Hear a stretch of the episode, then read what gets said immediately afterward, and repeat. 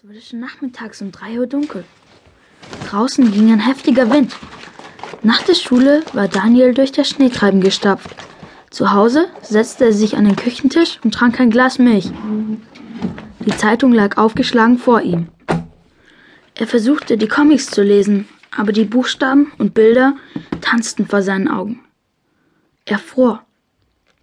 Heute war ein guter Tag, um krank zu werden. Daniel ging in sein Zimmer, zog sich den Schlafanzug an und kroch unter die Decke. Der Schnee peitschte gegen das Fenster. Mama anzurufen war unnötig. Sie würde um halb sechs nach Hause kommen. Das wusste er. Bis dahin würde das Fieber vielleicht so tüchtig klettern, dass Papa kommen müsste.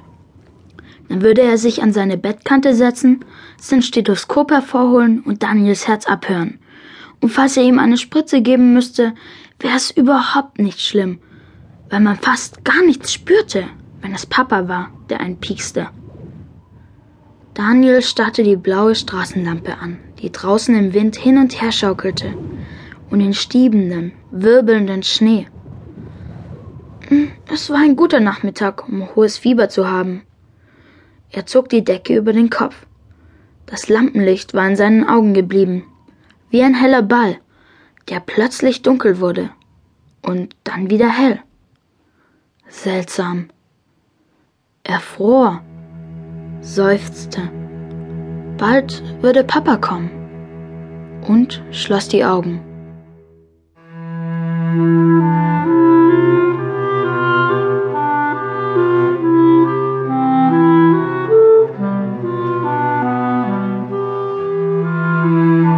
Der erste Schnee. Hörspiel nach dem gleichnamigen Kinderbuch von Johann Bargum. Aus dem Schwedischen von Birgitta Kicherer. Hörspielbearbeitung Judith Reuters.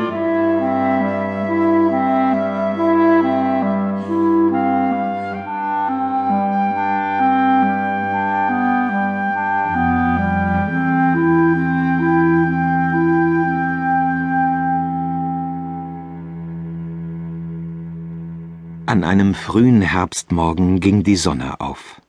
Langsam und gemächlich, wie es ihre Art ist.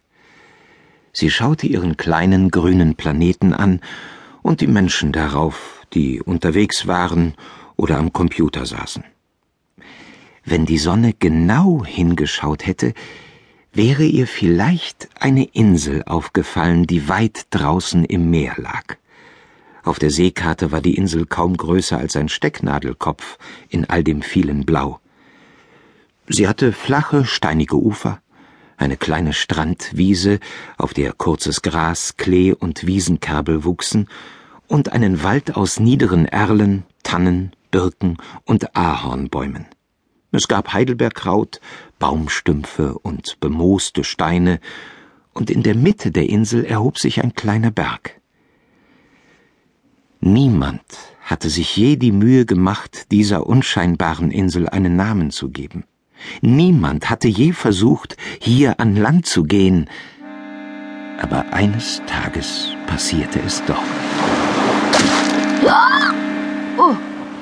In einem großen, dunkelblauen Gummistiefel hatte das Meer ein winziges Wusel ans Ufer gespült. Bibbernd vor Kälte war das kleine Wusel in der Nacht über die Strandwiese gehuscht, hatte einen schmalen Pfad durch den Wald genommen und sich ins Dickicht verkrochen.